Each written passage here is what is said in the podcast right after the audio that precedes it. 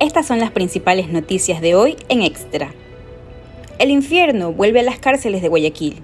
Hoy se registró una nueva balacera en la Penny.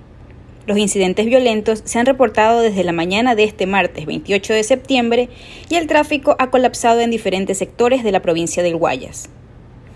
En Quito, la ferroviaria quiere seguir viva ante la inseguridad. La idea es espantar a los delincuentes de la zona.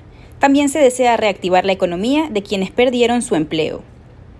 En Durán, detuvieron a los padres de un bebé fallecido. El 25 de septiembre pasado, el niño de cuatro meses de nacido llegó a una casa de salud sangrando por la boca y sin signos vitales.